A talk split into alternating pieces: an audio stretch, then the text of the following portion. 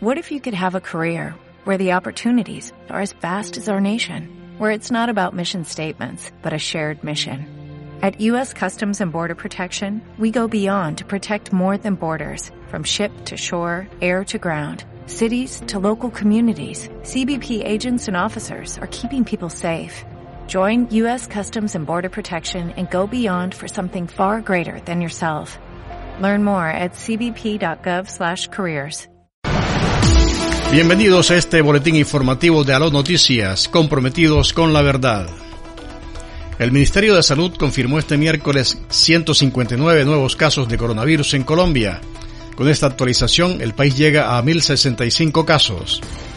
El informe de las autoridades sanitarias también da cuenta de una nueva muerte por coronavirus en Colombia. Se trata de una mujer de 19 años en Cali con secuela de hipoxia cerebral. Con este fallecimiento, el país ya registra 17 muertes por coronavirus. Los 159 casos nuevos de contagio se registraron de la siguiente manera. Bogotá 82, Valle 32, Quindío 7, Antioquia 6, Huila 6, Tolima 5, Cesar 5, Cundinamarca 4, Cauca 2, Magdalena 2, Barranquilla 2, Nariño 2, San Andrés, Santander, Meta y Casanare con un caso.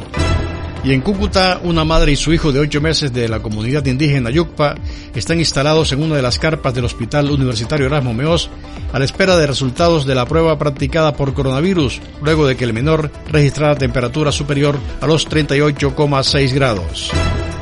Aunque resulte paradójico, la emergencia sanitaria decretada en el país por cuenta del coronavirus le traerá un respiro a una de las zonas más afectadas por el conflicto armado en Colombia, el Catatumbo.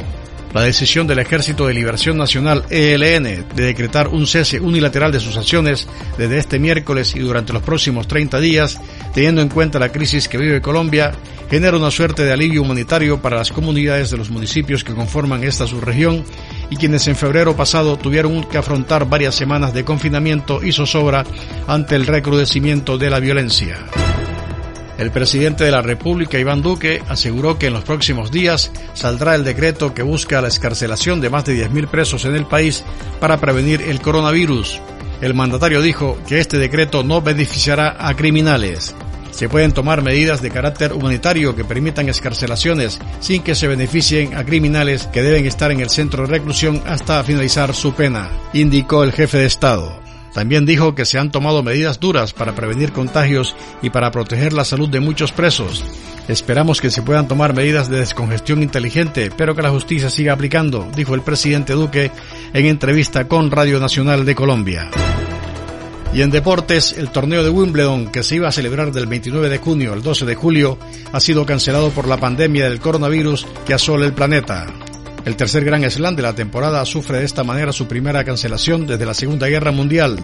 Con mucho dolor, las directivas de los comités organizadores han decidido hoy que los campeonatos de 2020 van a ser cancelados debido a la preocupación de la salud pública ligada a la pandemia del coronavirus, dijo el torneo en un comunicado.